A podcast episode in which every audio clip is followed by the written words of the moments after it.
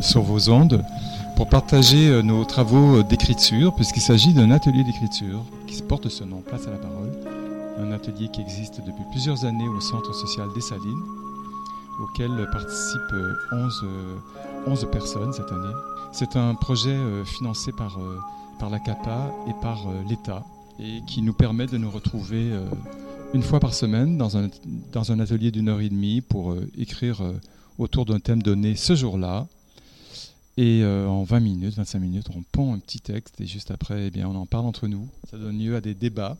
Et, eh bien, depuis le printemps, un certain nombre de textes ont été écrits. On va vous en partager quelques-uns aujourd'hui.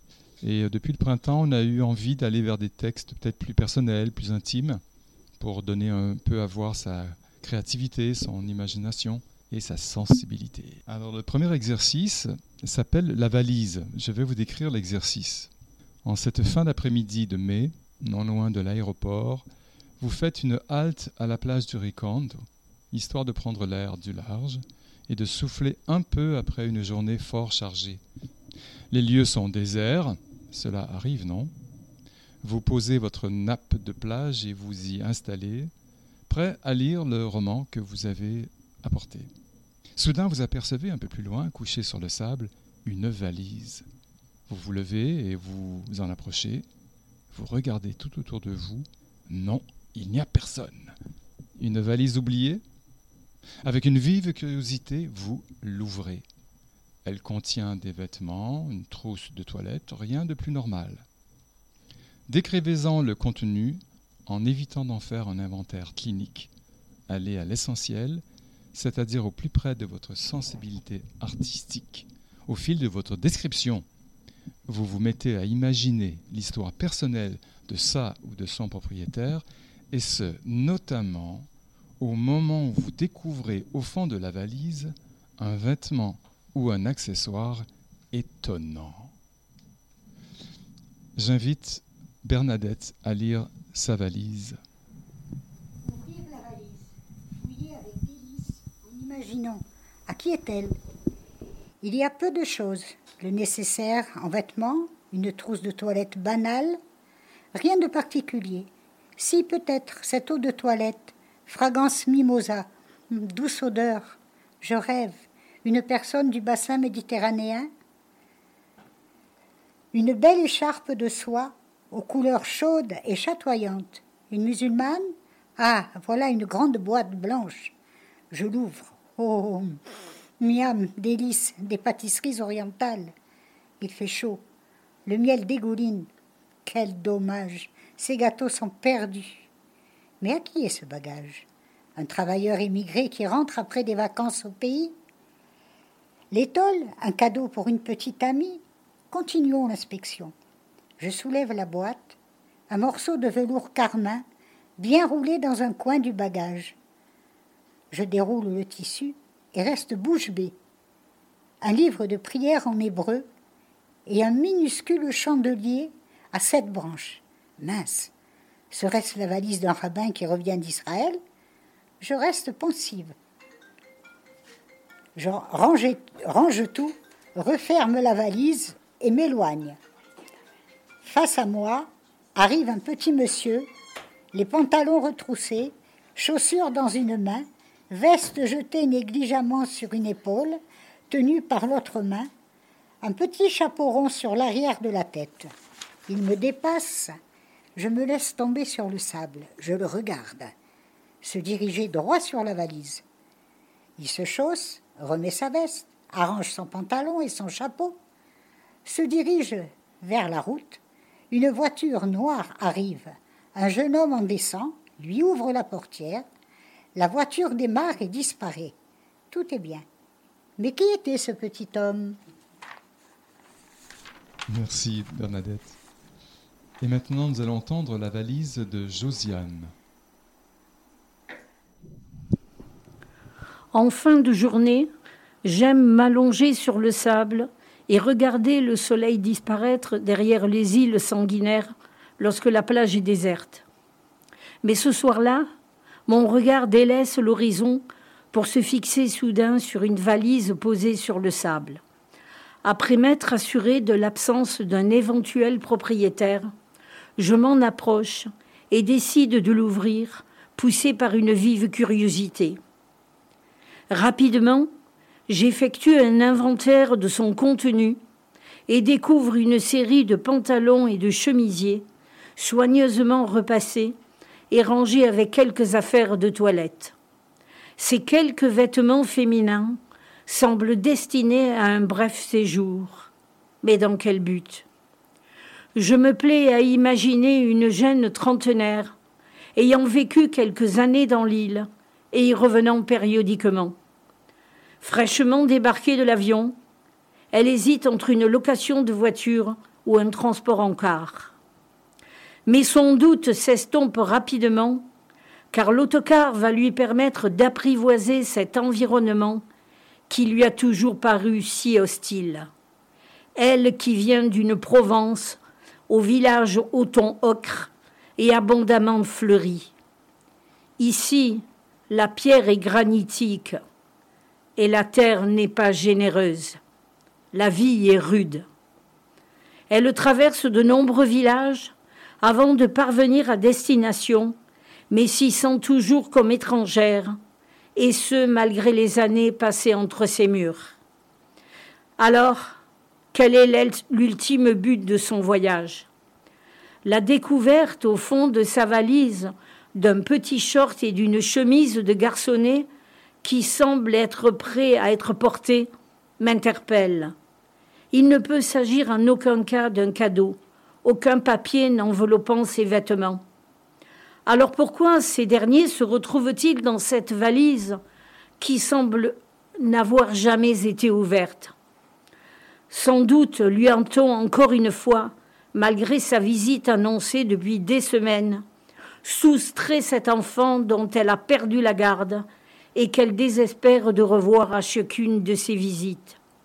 Tout le village semble s'être figé, ligué contre elle, et à l'aide de multiples stratagèmes, s'acharne à faire échouer chacune de ses tentatives. On lui a toujours reproché de ne pas vouloir s'intégrer et d'avoir choisi de partir. Alors que peut bien signifier la présence de cette valise sur cette plage proche de l'aéroport? L'a-t-elle délibérément abandonnée, laissant derrière elle tout espoir de revoir ce fils avant de reprendre l'avion Ou bien a-t-elle commis l'irréparable, submergée par le chagrin? Merci Josiane. Et maintenant, euh, une troisième et dernière valise, celle de Marie-France. Une valise, échouée là, sur la plage du Ricante. Je m'approche de cet objet dont le modèle ne date pas d'aujourd'hui et décide, à l'aide d'une lime à ongles qui traîne au fond de mon sac, de l'ouvrir. Ça marche. Je soulève son couvercle. Une forte odeur agresse mes narines. Pas très engageant. Ça sent le renfermé, l'humidité et même un arrière-parfum très épicé. Je soulève avec deux doigts une, couverture de laine ordinaire, bien pliée, pour découvrir quelques vêtements, notamment des survêtements d'hommes de la marque Adidas à la coupe surannée, quelques chaussettes, oh, un pauvre contenu, puis un emballage de plastique renfermant un gros savon brut et un rasoir mécanique. C'est bien la valise d'un homme, peut-être pas tout jeune, mais pas très âgé non plus. Je poursuis mon inventaire pour découvrir dans un coin un linge blanc soigneusement replié. Avec soin, j'enlève l'élastique qui l'entoure et déplie l'étoffe contenant un ouvrage à la couverture rouge passée, au motif délavé, en cuir ou simili. Je distingue les caractères de ce que je pense être un titre. C'est de l'arabe. Je l'ouvre avec délicatesse et feuillette des pages couvertes de la même écriture, au coin usé d'avoir été tourné. Il n'y a plus de doute. Il s'agit d'un Coran. À ce moment-là, une réalité brutale qui fait mal me rattrape. Je suis plongé dans la détresse d'un homme, d'un migrant venu je ne sais de quel pays, Mali, Syrie, dans l'espoir d'échapper à un funeste destin. J'imagine que sa famille lui a confié ce Coran pour qu'il puisse être relié à elle, à ses origines, et être aussi divinement, divinement protégé. Mais qu'est-il devenu? A-t-il péri en mer? Je contemple ce modeste bagage dont la légèreté lui a permis de voguer et d'échouer là, ironie du sort, à deux pas d'un aéroport. Je remets tout en ordre. Que vais-je en faire? Le laisser traîner là, ce bagage? L'emporter chez moi pour qu'il termine son périple dans une benne à ordures? Il n'en est pas question. Son propriétaire a déjà été, lui, jeté en pâture. Il est facile de creuser dans le sable. Désolé pour la pollution. Je fais un trou assez profond, j'y enfouis la valise et la recouvre avec respect. Je prie Dieu ou Allah pour que cet homme soit sauf, qu'il ait pu être recueilli et soit assez fort pour affronter d'autres épreuves pour un avenir meilleur.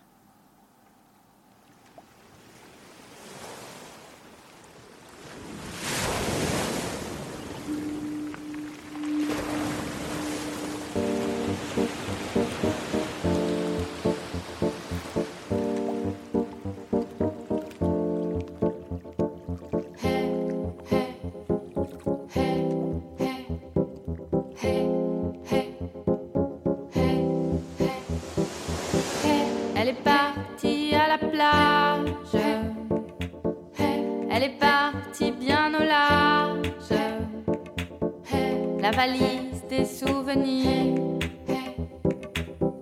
La valise des souvenirs. Elle est partie à la plage, emportant tout le rivage. La valise des sourires. La valise des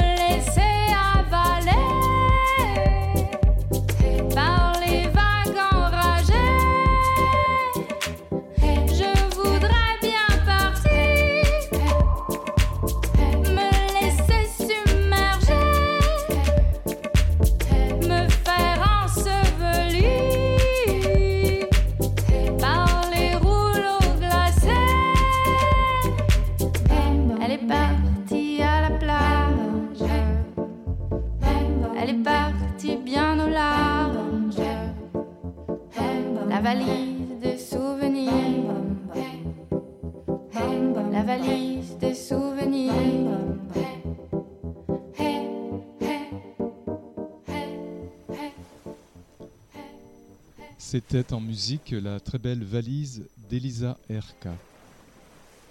Et maintenant, nous allons entendre un texte d'Étiennette, où par un beau matin, sur son balcon ajaxien, Elle s'est mise à rêver d'un ailleurs à travers ce texte qu'elle a appelé Rêverie. Ce samedi 25 mars, premier bateau de croisière de la saison, a largué ses amarres dans notre belle cité. Je sais que cela nous amène de la pollution supplémentaire, mais pour l'heure, je fais abstraction de cette nuisance car mon esprit a besoin de s'évader. J'abandonne sur place ma tristesse, mes tracas et la morosité de mes concitoyens. Me voilà à bord de ce magnifique paquebot, le Splendida. Mes bagages ayant été déposés dans ma cabine, merveilleuse chambre ouverte sur la mer, grâce à un superbe balcon. L'itinéraire est alléchant. Marseille, Gênes, Rome, Naples, Tunis, les Baléares, Barcelone, Marseille. Tout à bord est conçu pour y vivre des purs moments de détente. Le personnel de, cabine vous chouchoute est à votre écoute. La restauration est excellente et le service impeccable. Des petits salons sont dissimulés aux quatre coins du navire afin de vous permettre soit de lire, soit de jouer aux cartes. Aux escales, des excursions vous sont proposées pour vous donner les moyens d'une visite assez superficielle des sites. Le soir venu, après une courte pause, des apéritifs sont à votre disposition dans un bar cosy, accompagné de très bonne musique. Après le dîner, un spectacle vous attend dans le théâtre avec des numéros époustouflants, différents chaque soir. Pour les insomniaques, une piste de, danse leur est réservée. Après dix jours en mer, me voilà revigorée et prête à affronter mes responsabilités. Merci. Merci Tiennette. Alors maintenant, nous allons passer à un exercice qui s'intitule Le mot. Je vais vous lire, chers auditeurs et auditrices, en quoi consistait cet exercice. La présidente d'un pays où vous résidez donne la possibilité à une personne, une fois l'an, de s'adresser à la nation tout entière en prononçant publiquement un seul mot. Les citoyens attendent toujours ce moment avec impatience. En effet, ce mot-là, venu d'en bas, les éclaire, les guide et les porte l'année durant. Vous avez été choisi. Quel est donc votre mot? Écrivez la lettre de candidature et de motivation que vous avez transmise à l'État dans l'espoir que votre candidature soit retenue. Eh bien, nous allons entendre le mot de Catherine. Très cher président, avec toute l'admiration que je te porte depuis toujours et particulièrement depuis que tu schtroumpfes notre pays, je voudrais te rendre hommage en schtroumpfant quelques-unes de tes qualités en tant que femme et en tant que présidente. Belle, intelligente, généreuse, tu es aussi d'une grande diplomatie, à l'écoute de tes schtroumpfs et d'un dévouement sans pareil pour ton pays et pour nous tous. Cependant, une question me schtroumpfe en ce moment. Nous sommes tous tout bleus ici, mais j'ai entendu dire qu'ailleurs, il existe des schtroumpfs qui ne sont pas bleus. De quelle couleur sont-ils? Rouge? Vert? Jaune? Orange? Peut-être y en a-t-il de toutes sortes de couleurs. Alors, schtroumpfer tous ensemble, cela ferait donc comme un superbe arc-en-ciel géant. Toute cette diversité, cela me semble schtroumpfement bien. C'est ça, c'est de la diversité qu'il nous faut. Ce serait plus coloré, n'est-ce pas? Et puis, on pourrait se schtroumpfer plein de choses les uns les autres. Des recettes de cuisine, par exemple. Et on leur schtroumpferait les bienfaits de la salse pareille. Eux, en retour, nous schtroumpferaient les vertus de leurs plantes. On schtroumpferait beaucoup les uns des autres par nos modes de vie différents. Alors, chère présidente, c'est ton très dévoué schtroumpf naïf qui te le demande, avec une sincère conviction. S'il te plaît, dis oui à la diversité.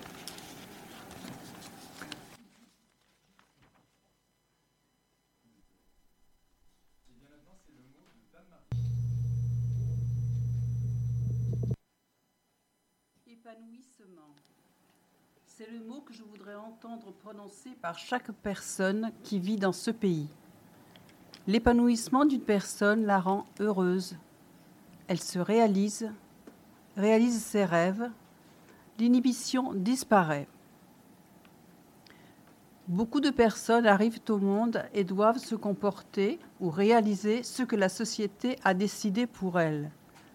Ces personnes ne doivent pas sortir des ornières, sinon elles le paieraient cher. Pour ce faire, il faut que ces personnes soient libres de faire ce qu'il leur tient à cœur. Chacun n'a qu'une vie et il est important qu'il la vive comme il l'entend. Les moules et les codes sont des entraves à l'épanouissement.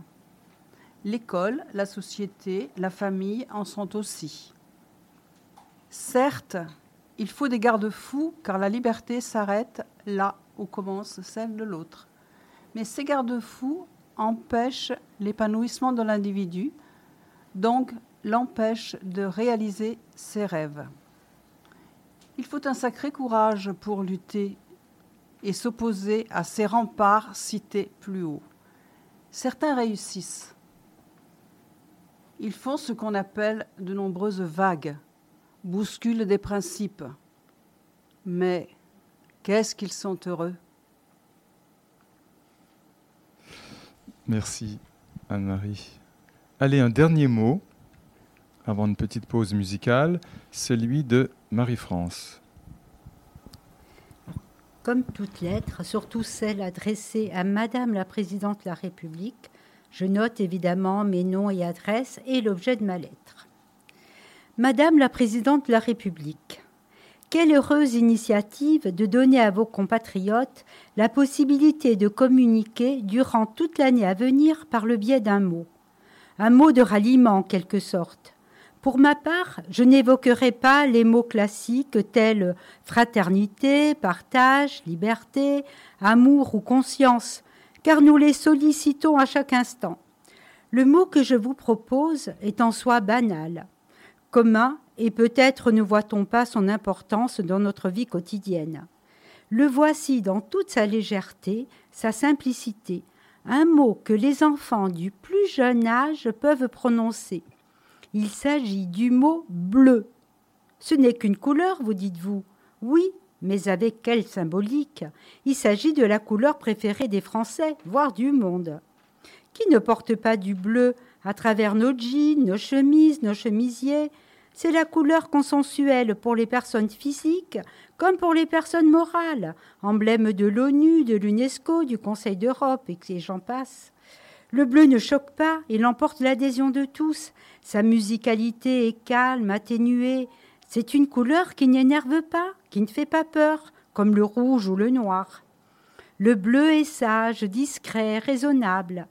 S'il est difficile pour nous tous de voir la vie en rose, essayez de nous la faire voir en bleu, sans utiliser le terme, vous pourriez faire transparaître son symbole dans vos discours, vos actions.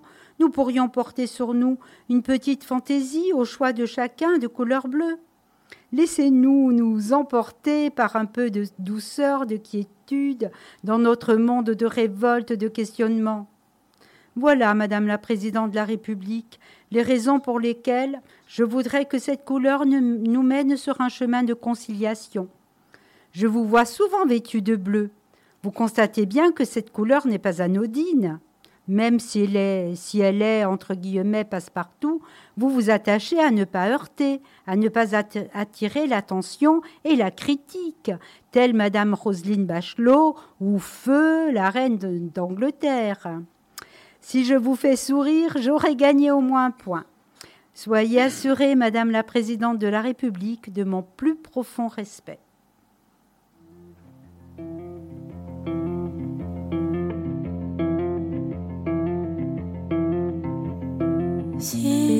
Crois que là-bas, si tu crois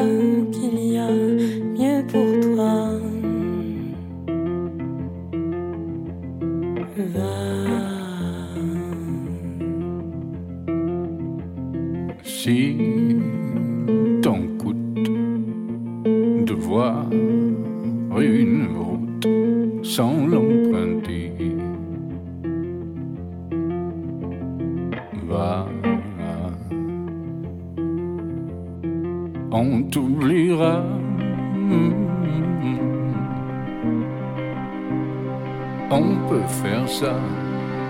Mais pour la, pour notre bonheur,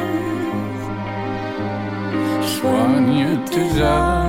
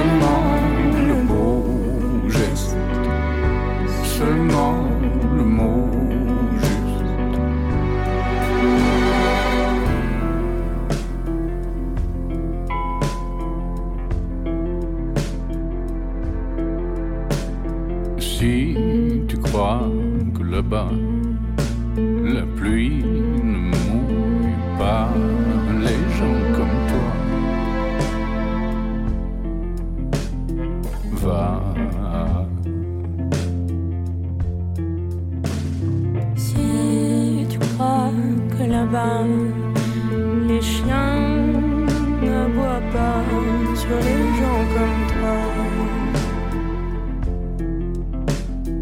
Va. On t'oublie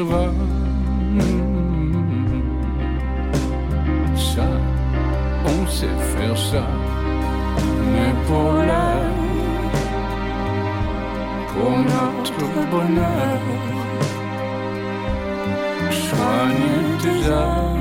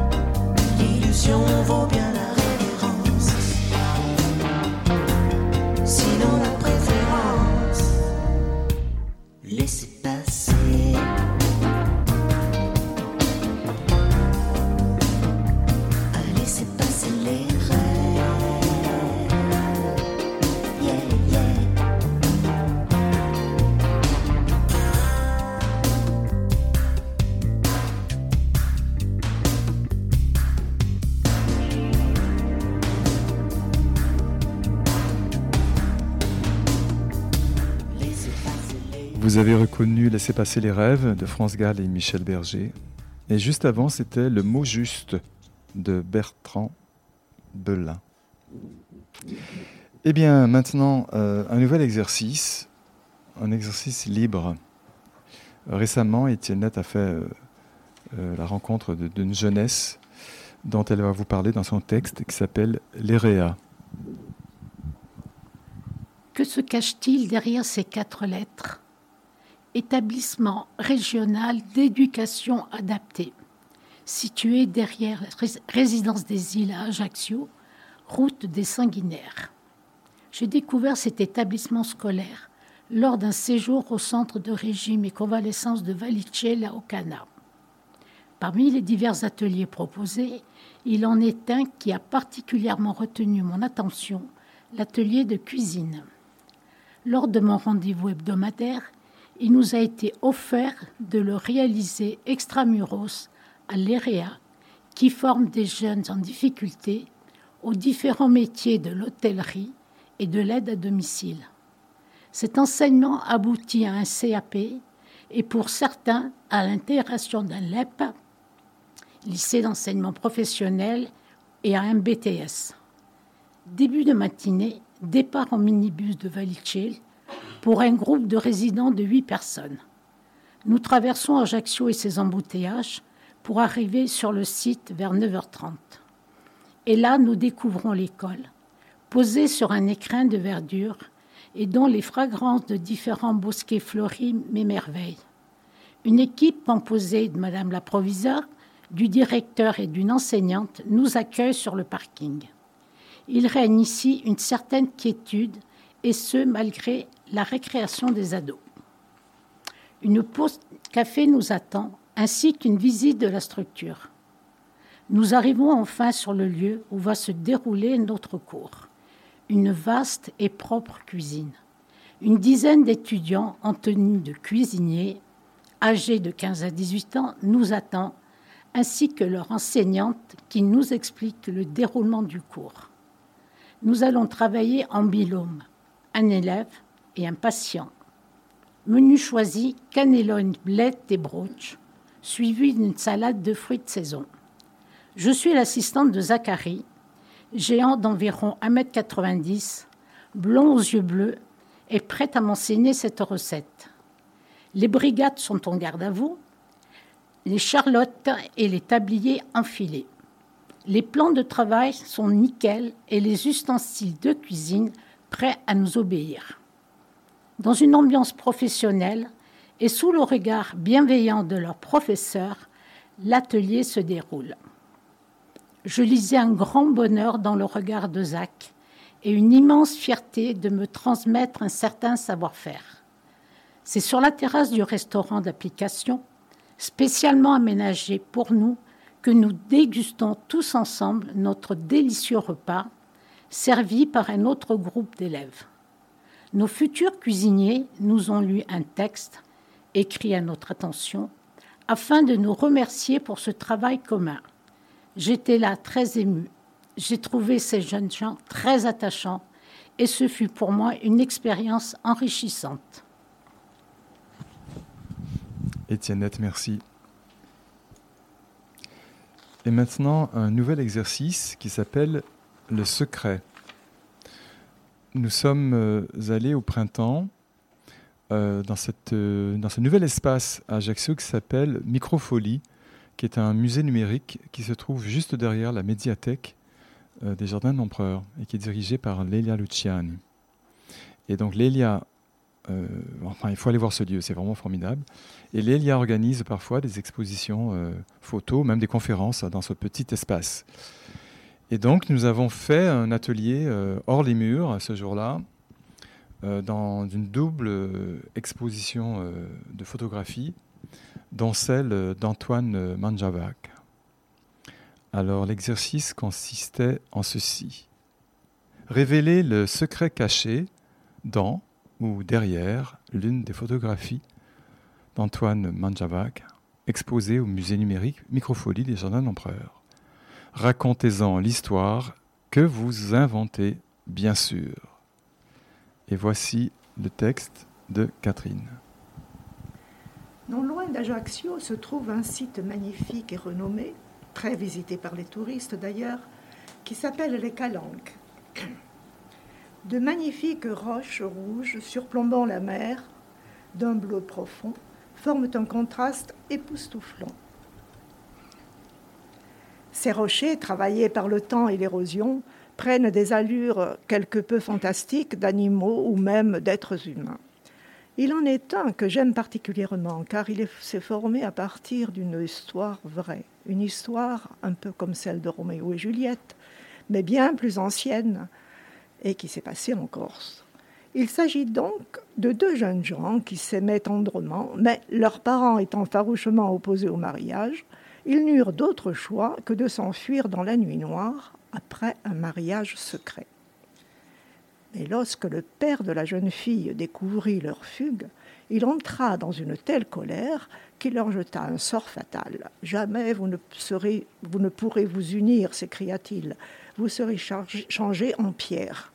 Et c'est ainsi que l'on peut voir ces deux étranges silhouettes humaines qui s'étreignent tout en laissant apparaître entre elles un espace en forme de cœur. Mais plus étrange encore, le ciel leur vint en aide sans doute, car chaque année, pendant quelques jours autour de la date d'anniversaire de leur mariage, ce cœur s'embrase au soleil couchant, comme pour rappeler la force de leur amour. Ainsi, malgré la malédiction, les deux jeunes gens restent unis pour l'éternité. Ils s'appelaient Petro et Celestina, deux prénoms des prédestinés. Merci Catherine. Ta voix, était, ta voix très belle hein, dans, la lecture de ce conte, de ce secret. Alors je suis euh, Paul Grenier, donc intervenant euh, au nom du Théâtre 3 dans cet atelier depuis plusieurs années. Euh, et depuis de deux ans, je travaille également avec euh, Gaël Tarditi de l'association L'Ocio. Et, euh, Gaël euh, vient de temps en temps avec ses propositions à elle d'exercice. Et aujourd'hui, elle est d'ailleurs spectatrice. elle met les pieds pour la première fois dans cette, dans cette petite belle radio des Salines.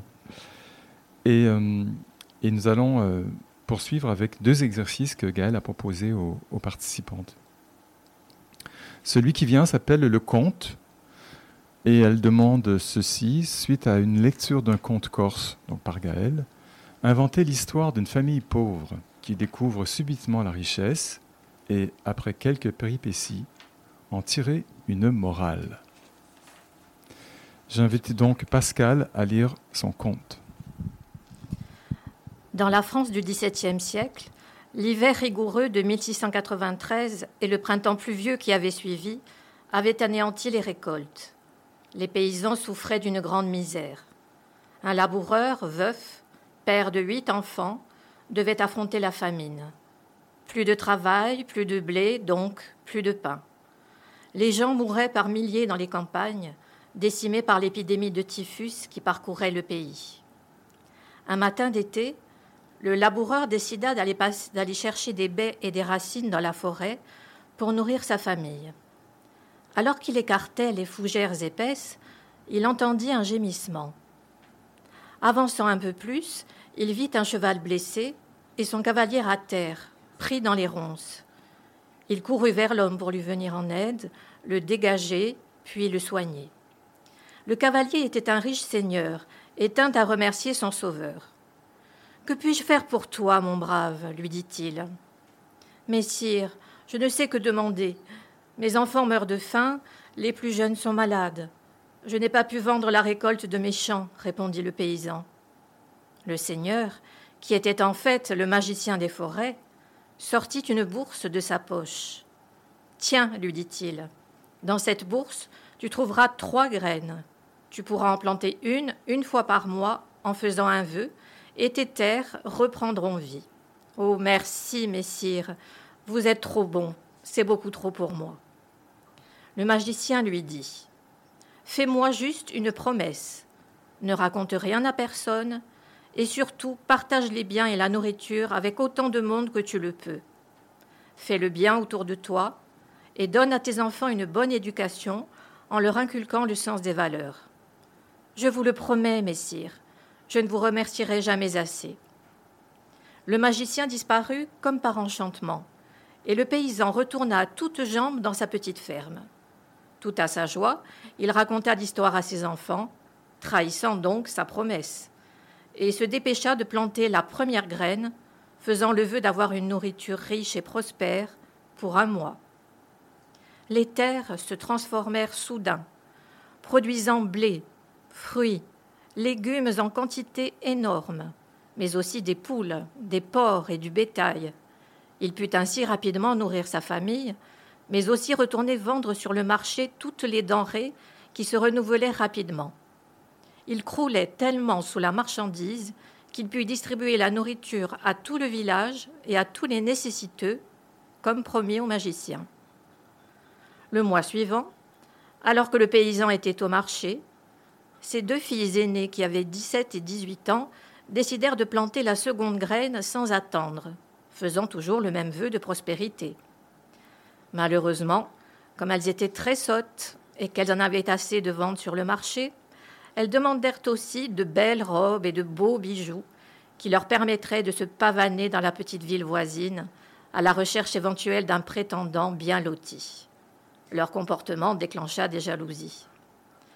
Pendant l'absence de leur père, elles refusèrent même de donner de la nourriture aux voisins qui venaient taper à leur porte. Le troisième mois, le père étant encore au marché, ce fut au tour des deux fils aînés de planter en cachette la troisième graine, réclamant des chevaux, des épées et de l'argent pour aller provoquer en duel les bourgeois de la ville voisine, mais aussi pour dépenser leur fortune dans le vin des tavernes du canton. Fiers de leurs nouvelles armes et montures, ils provoquèrent plusieurs combats sous l'effet de l'alcool et de leurs nouvelles richesses. À son retour chez lui, le paysan fut alarmé par le comportement de ses enfants, mais il n'arrivait plus à calmer les aînés, qui avaient pris le contrôle de la ferme et ne distribuaient même plus de nourriture à leurs voisins. Un soir, très tard, un vieux mendiant frappa à la porte. Le paysan le fit entrer pour lui donner un repas. Quand il enleva son manteau, quelle ne fut pas sa stupeur de reconnaître le magicien qui était furieux et s'en prit à lui.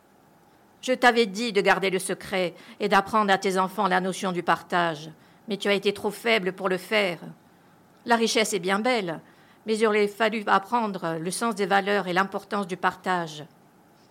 Pour punir tes enfants, je vais emmener avec moi tes aînés. Tes deux filles épouseront les plus cruels et les plus laids de mes fils. Quant à tes deux fils plus âgés, ils seront mes esclaves, nettoieront mes écuries et mes porcheries jusqu'à la fin de leur jour. Malgré leurs cris, le magicien emporta les quatre enfants avec lui dans un grand tourbillon, laissant le pauvre père désespéré d'avoir perdu ses aînés, mais aussi honteux de leur comportement, honteux d'avoir parlé et trahi le secret des graines, honteux d'avoir perdu le contrôle de la situation. Il se jura par la suite de mieux éduquer ses enfants plus jeunes, en étant plus présent, mais aussi en leur apprenant le sens des valeurs et du partage. Merci Pascal. Maintenant, Madeleine va nous lire un, conte qui est donc euh, dans une autre étape de l'exercice donné euh, par, euh, par Gaël. Donc la thématique n'est pas la même. Baptiste n'arrive pas à s'endormir. Il est agité, tourne et se retourne sur sa couchette. Dans la cabine, il entend le souffle régulier de ses parents qui se sont endormis sitôt couchés. Il est triste, malheureux. Il pense à sa nonne, rester seul là-bas, à ses copains, à son école. Il y a la guerre dans son pays et ses parents ont décidé de partir. Sa nonne, à elle, a refusé de quitter sa maison. Je veux mourir chez moi, a-t-elle dit. Baptiste voudrait bien pleurer, mais il n'en a pas le droit. Ce sont les filles qui pleurent, a dit papa. Elles en ont bien de la chance, les filles, tiens. Il ne veut plus penser à ce qu'il a quitté, à ce qu'il attend, et il décide de monter sur le pont. Il n'en a pas le droit, mais il sera de retour avant que les parents ne se réveillent. Ils n'en sauront rien. Il enfile veste et chaussures, en mini et file. Il n'y a que quelques personnes sur le pont. Le vent souffle, Il fait froid. Baptiste s'appuie au bastingage. L'océan est sombre, et sombre est aussi le ciel là-haut. Nulle étoile du berger pour montrer le chemin. Sauf, tiens, un petit point brillant qui semble grossir, grossir, s'approcher. Et soudain, c'est un véritable vaisseau, un énorme vaisseau spatial qui vient se poser avec douceur sur le pont près de Baptiste. Les gens autour de lui semblent ne rien voir. Baptiste pense que c'est seulement pour lui, que c'est un cadeau. On vient lui dire au revoir ou bienvenue, ne sait pas. Mais soudain, il est très heureux. C'est un drôle de garçon qui sort, tout habillé de blanc, avec un gros casque d'où s'échappent de longs cheveux transparents.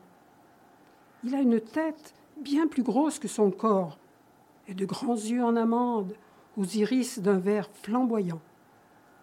Il s'approche de Baptiste, lui tend la main et lui dit Bonjour, je m'appelle Orphée et je viens d'une planète qui se nomme Ouranos, très loin d'ici.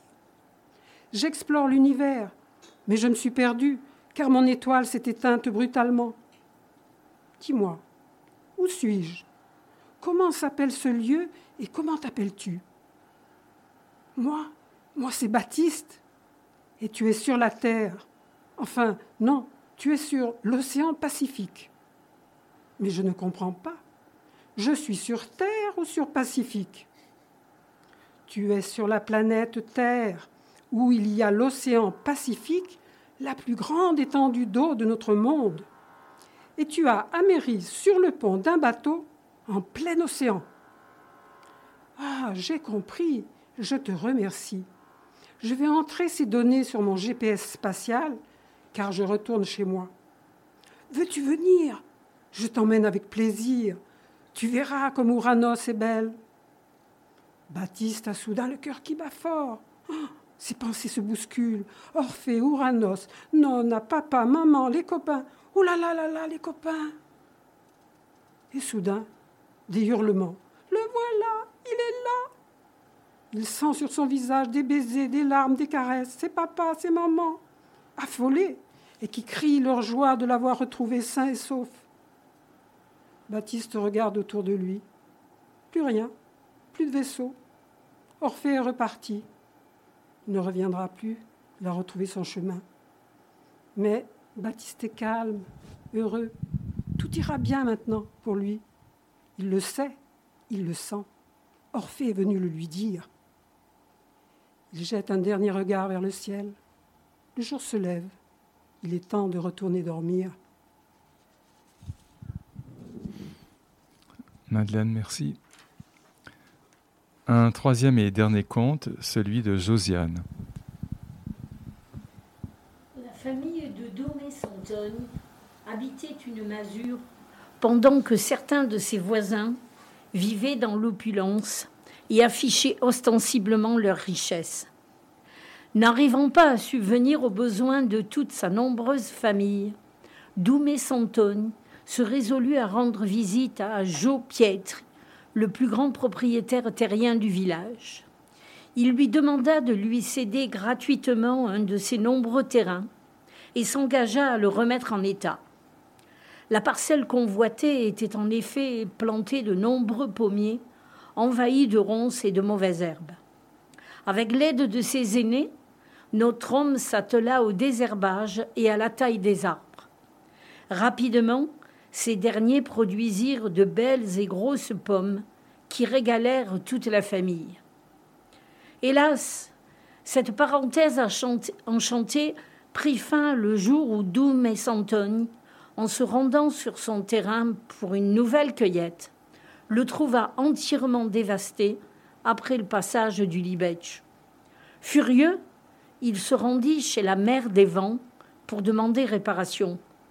Celle-ci s'apitoya, comprit son courroux et chargea un de ses fils, en guise de dédommagement, de lui remettre une boîte magique qui, à l'ouverture du couvercle, libérerait des victuailles à profusion et permettrait à toute sa famille de faire ripaille. Rassuré, Doumé rentra chez lui et réunit toute sa famille autour de la boîte qu'il s'empressa d'ouvrir pour rassasier sa nombreuse descendance.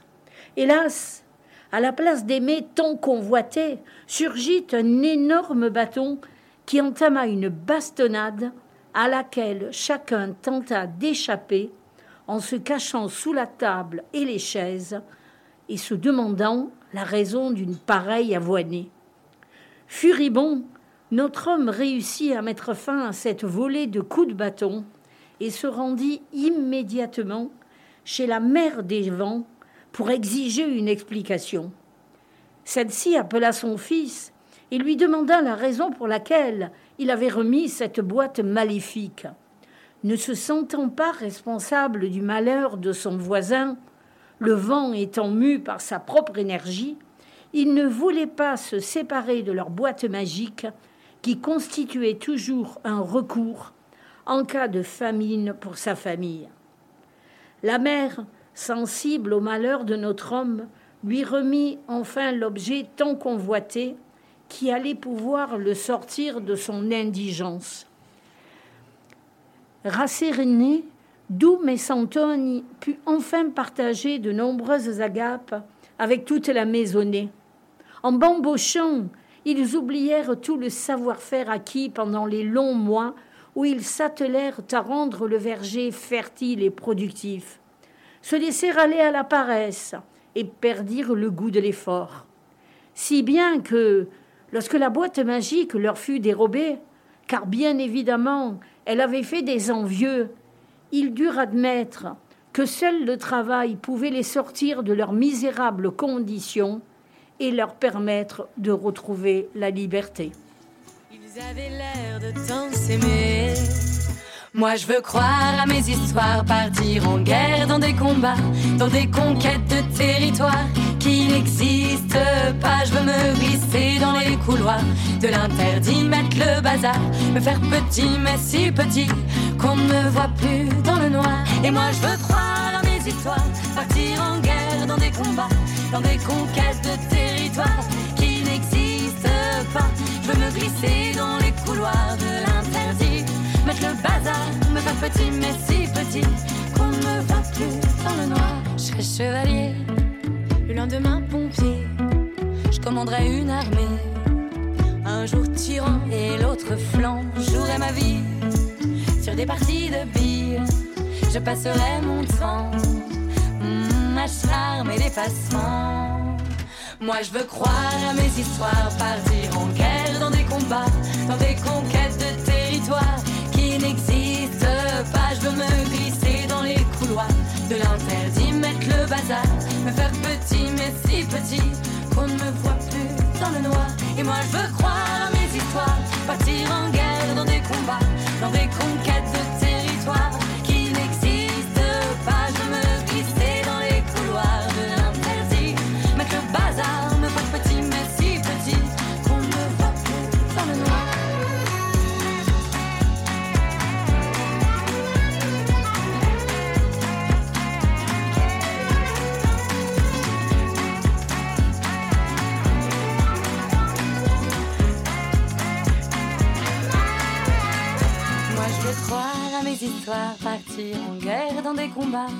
dans des conquêtes de territoires qui n'existent pas. Je me glisser dans les couloirs de l'interdit, mettre le bazar, me faire petit mais si petit qu'on ne me voit plus dans le noir. Et moi je veux croire à mes histoires, partir en guerre dans des combats, dans des conquêtes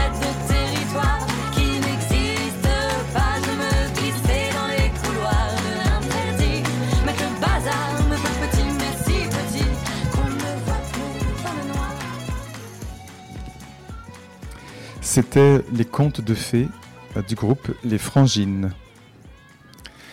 Alors pour terminer notre atelier, nous allons euh, vous lire quelques textes écrits euh, sur le thème de la rencontre, un exercice proposé par Gaël que je vous décris. À partir des éléments que vous avez explorés lors de l'écriture de l'exercice du conte, parlez maintenant un peu de vous. Racontez une rencontre importante, marquante, pourquoi pas déterminante dans votre vie. Ce peut être une rencontre avec quelqu'un, avec un lieu, un objet, une entité. Le petit défi ici est de rester un petit peu dans l'imaginaire. Si vous y arrivez, essayez de dévier un peu ou beaucoup de la réalité. Vous êtes libre d'inventer ce que vous trouverez bon d'ajouter à votre expérience réelle. Eh bien voici la rencontre de Bernadette. C'est le printemps, 17 ans. Je dévale les escaliers, traverse mon jardin sans le voir, ouvre le portail et me retrouve dans la rue où je me heurte à un grand jeune homme de mon âge, visage souriant, encadré par une magnifique chevelure. Des boucles brunes retombent sur son front. Bonjour, je suis Dimitri, le fils du consul. Je connais ton prénom, trop long. Tu seras Bernie pour moi. Nous voilà partis pour le lycée.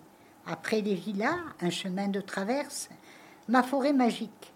Les haies se rejoignent en formant une tonnelle où s'entremêlent glycine, jasmin, lilas, chèvrefeuille. Toutes ces fragrances nous inondent, nous tournent la tête. Des pétales volent autour de nous. Arrivé de l'autre côté, il s'arrête, secoue ses cheveux et rit aux éclats. À partir de cet instant, naît entre nous une connivence. Les jours passent, notre amitié se renforce. Après les cours, suivis par chacun dans nos classes respectives, c'est le retour à la maison. Nos villas se jouxtent. Souvent, je fais mes devoirs chez lui, dans un magnifique jardin où trône un gigantesque caroubier. Dessous, une grande table, lui dans ses équations de maths et moi dans mes versions latines. Une fontaine chante doucement et tout le jardin avec elle. Les fleurs dansent légères sous la brise. Je ferme les yeux. Je suis encore dans ce jardin. Les jours passent, tranquilles et sans heurts. Certains soirs, côte à côte, allongés sur le gazon, il me raconte les étoiles, Vénus, Mars, Aldébarande, Orient, Orion et bien d'autres. Nous sommes amis pour toujours. Un regard, un sourire suffisent. Nous partageons secrets, espoirs, visions de nos vies futures. Puis un matin, je quitte la ville par le vol de dix heures. Mon père a un autre poste. Il prend mes mains, se penche doucement, un léger baiser sur le front, monte dans la voiture qui démarre aussitôt, un dernier signe de la main. J'arrive dans mon allée magique, les fleurs commencent à faner. Déjà l'été, doux mirage d'un printemps qui s'enfuit, emportant avec lui Dimitri et Bernie. Il est pour toujours le merveilleux ami de mes 17 ans. Bien des années plus tard, un petit mot. Hello Bernie, j'ai terminé mes études d'astrophysicien. Embauché par la NASA, je vais sur notre base de la Lune, puis ensuite aux confins de la galaxie avec Han Solo, Chewbacca, R2D2, avec le Faucon Millennium. Je patrouillerai sur la bordure externe pour le maintien de la paix dans la République galactique. Va, mon ami, sillonne le ciel, découvre les étoiles et les nébuleuses. Te voilà devenu un vrai Skywalker. Il paraît que ceux qui vivent dans les étoiles deviennent immortels. Merci Bernadette. Et maintenant, Anne-Marie va nous lire sa rencontre. Je suis admirative de cette femme de 20 ans, mon aînée. Selon elle, elle a eu une vie gaie. La mort ne lui fait pas peur. Pourtant, comme tout un chacun, elle a rencontré des problèmes au cours de sa vie. Sa fille est née avec un déficit oculaire. Ces deux garçons vont bien. Tout au long de sa vie professionnelle, elle a été assistante sociale. Elle a rendu de fiers services aux gens du, village. Elle était joyeuse, optimiste. À la mort de son mari, je suis passée la voir. Voilà qu'elle me propose de me donner des cours de piano. Je me dis, pendant qu'elle me donnera des cours, elle ne pensera pas au vide que crée l'absence de son mari. Je lui précise que je sais juste où sont le fa et le la. Tu sais lire, me dit-elle. Alors, tu sauras lire et reproduire une partition.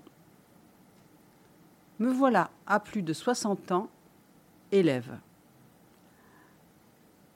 Elle m'a si bien appris que me voilà le jour de la fête de la musique devant mon orgue sur la place de l'église du village. Elle est toujours prête à expliquer, à encourager. Son indulgence me souffle, à tel point que je n'ai qu'un mot à lui dire merci. Récemment, à Casino, à mes avis, à l'endroit où les livres et les documents sont déposés afin de vivre une deuxième vie, j'y trouve des partitions anciennes. Certaines chansons me parlent, car je les ai entendues chanter par mon frère et ma cousine, tous les deux plus âgés que moi. Je pense à elle tout de suite. Vu qu'elle est plus âgée que moi et qu'elle manipule très bien le clavier, ça va probablement lui plaire. Il ne s'agissait que de chansons d'amour. Je me rends chez elle pour lui remettre ma trouvaille. Elle était en train de lire au soleil. Elle laisse tomber son livre et me dit Je vais les jouer tout de suite. L'idée fait son chemin. Elle tente d'organiser un après-midi musical pour égayer le quotidien des personnes âgées du village et demande d'occuper la salle communale. La mairie ne l'entend pas de cette oreille. En effet, l'idée ne venait pas de la mairie. Les élus sont vexés. Mais elle insiste avec moultes arguments de bienfaisance et de générosité. Quelle énergie, me dis-je. Finalement, elle réussit à organiser cet après-midi ce fut un succès. Elle est fière et contente de cet après-midi. Et elle me dit qu'elle a vécu une cure de jeunesse avec ses partitions. Comme quoi, tant qu'il y a de la vie, il y a de l'espoir. Il suffit de le vouloir. Anne-Marie, merci. Voici la rencontre de Pascal. En mars 90, j'ai eu la chance de faire un voyage en Égypte. Étant intéressée par la mythologie depuis longtemps, j'en rêvais depuis l'âge de dix ans. Une croisière sur le Nil m'a emmené de Luxor à Assouan. Le matin était réservé aux visites de temples et autres lieux à cause de la chaleur, puis retour sur le bateau pour déjeuner, sieste et tea time à 17 heures, servi par du personnel en livrée. Le soleil se couchait très tôt et le bateau naviguait sur les eaux calmes du Nil pendant la nuit. J'adorais cette ambiance digne d'un roman d'Agatha Christie. Vers la fin du séjour, l'accostage à Assouan me conduisit en car au temple d'Abou Simbel près du Soudan. Une fois arrivé sur le site, ce fut un véritable choc pour moi. J'ai été saisie par la grandeur et la magnificence du lieu. Il devait faire 42 degrés, mais la chaleur était sèche il y avait un seul grand arbre où les touristes se réfugiaient à l'ombre, mais heureusement, à 8 heures du matin, ils étaient encore rares. Je me sentais vraiment minuscule face aux quatre immenses statues de Ramsès II qui resplendissaient dans la lumière dorée, si particulière à l'Égypte. Une fois la contemplation terminée, je me suis décidé à rentrer dans le temple pour admirer les gravures murales qui célébraient les exploits du pharaon. Alors que je m'appuyais sur une colonne gravée de hiéroglyphes, j'ai eu soudain une sensation de flash, et il m'a semblé entendre les voix des Égyptiens de l'époque. J'ai eu l'impression d'avoir fait une remontée dans le temps de plusieurs siècles. Les murs ocre étaient en effet redevenus des murs colorés de peintures assez vives. Des servantes aux nattes brunes, portant des plats de fruits et de poissons aux épices, se pressaient pour aller servir les seigneurs des lieux. Sur le côté, des scribes accroupis écrivaient de façon très concentrée sur des papyrus. Et tout au fond, près de l'autel, des prêtres chantaient en faisant des offrandes aux dieux. Je sentais distinctement les odeurs de lotus et d'encens. Tout ce petit monde s'affairait et j'avais l'air invisible à leurs yeux. Ce jour-là, j'ai ressenti toute la puissance du lieu qui semblait me transmettre un message de sagesse et de sérénité qui aurait traversé les siècles. Je n'ai jamais eu cet effet-là ailleurs pendant d'autres voyages. Mon rêve d'enfant avait été exaucé et j'ai vraiment eu une impression de déjà vu, mais aussi de déjà vécu dans cet endroit dans une vie antérieure. Ce fut une expérience très forte dont je me souviendrai toute ma vie. Pascal, merci. Et pour terminer, notre, notre dernière rencontre, celle écrite par Madeleine. La mort. C'est un mot porteur d'angoisse, de peur pour beaucoup d'entre nous, mais pas pour moi. Il me rappelle d'abord que si les mots du grand âge venaient à devenir insupportables, ils auraient une fin. Mais ce n'est pas la raison principale qui me fait envisager avec sérénité cette fin inéluctable. Je suis morte une fois déjà, et je ne l'ai jamais oubliée. Il y a de cela 57 ans, et mon enfant venait de pousser ses premiers cris. Suite à l'accouchement, j'ai dû subir une petite intervention avec anesthésie par inhalation d'éther. À l'époque, c'était courant. Mais, mal pratiquée, je crois, elle ne me fit pas sombrer dans l'inconscience totale. La douleur causée par le scalpel fut si intense que je m'entendis hurler et que mon cœur, je crois, cessa de battre un court instant. Mais pour moi, ce fut un long voyage. Toute douleur disparut, et je pensais, je suis morte. Je pris mon envol, littéralement. Je planais, dans un silence total, dans un ciel triste et gris, et je voyais défiler sous moi un paysage minéral, vide et hostile, avec des roches aussi grises et noires que ce ciel. Je criais, je hurlais, j'appelais. Personne ne répondait. J'étais désespéré. Mais où était-il donc, celui que j'appelais en vain? Où était-il dans ce royaume des morts où je savais pourtant qu'il se trouvait? Nulle réponse. Je filais, terrifié, comme une étoile en fin de vie. Et soudain, propulsé à toute vitesse, je m'engouffrais dans une sorte de goulet, de tunnel. D'abord, je ne vis rien.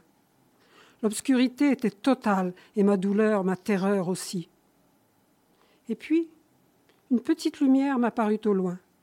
Elle grandit à mesure que je m'en approchais jusqu'à devenir une porte, une porte d'or, une porte scintillante, une porte de lumière. Je sentis un grand calme, une grande douceur m'envahir. Cette porte m'attirait. J'avais le sentiment qu'en la franchissant, je reviendrais aux origines, dans le ventre de l'univers. C'était une pensée bizarre, troublante. Une sensation de bien-être intense m'inonda. Je pensais, enfin, je vais connaître la vérité. Et aussitôt, un petit coup au cœur comme un regret. Mais je ne pourrais le dire à personne puisque je suis morte. C'est très exactement à ce moment-là que j'ai ouvert les yeux. Une infirmière se trouvait à mon chevet. Me demandant comment je me sentais, elle ajouta Vous avez fait peur au docteur, madame. Je n'ai pas relevé, je n'ai rien demandé. Mon bébé était près de moi et c'était ma seule préoccupation. Je pensais longtemps qu'il s'agissait d'un rêve, un simple rêve, induit par les vapeurs d'éther, car à l'époque, on ne savait rien de ces choses-là. Mais je restais troublé longtemps, y repensant souvent. Et puis un jour, j'entendis à la radio une émission sur ces expériences de mort imminente, et je compris que j'avais vraiment vécu cela, moi aussi. Alors, est-ce comme je suis tenté de le croire, une réaction du cerveau qui, se sentant en danger, se met en alerte rouge Est-ce une incursion dans l'au-delà ou est-ce simplement un des effets de l'éther?